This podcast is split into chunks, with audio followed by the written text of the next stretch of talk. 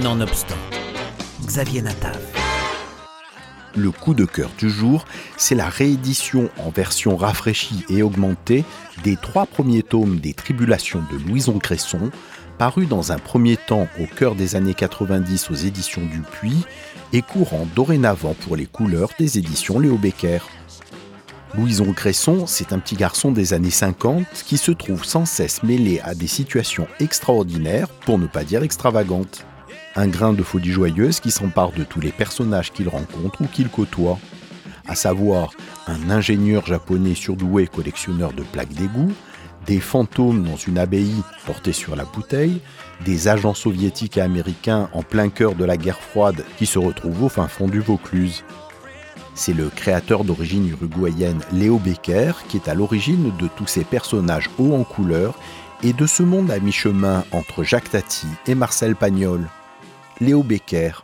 Comme euh, immigrant en France, que je viens d'Amérique du Sud, de l'Uruguay et d'Argentine, et que je suis arrivé ici quand j'avais déjà 30 ans. Mon épouse et moi, nous sommes euh, toujours très amoureux de la France et euh, aussi amoureux de la France qu'on n'a pas connue juste quand nous étions petits. Cette France de, des années 50 avec les films de, de, de Tati, n'est-ce pas? Toutes les belles photos de Douaneau et la musique, Edith Piaf, Yves Montand, tout ça, ça nous nous a toujours fascinés, quoi.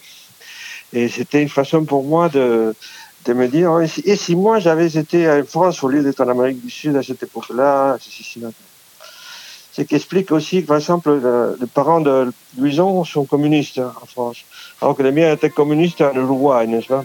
Voilà.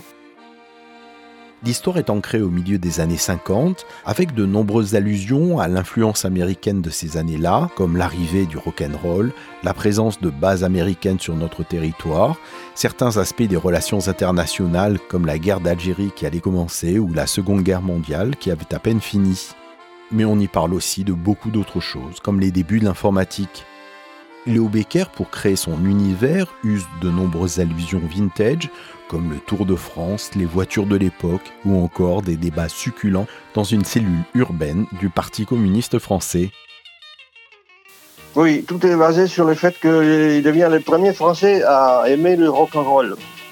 Euh, parce qu'il est le premier à être en contact avec le rock and roll. À, ma connaissance, c'est le premier. Hein.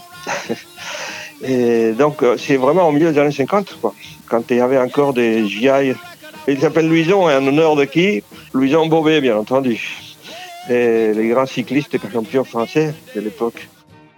Léo Becker a créé un univers original avec des personnages attachants et une bonne humeur toujours au rendez-vous.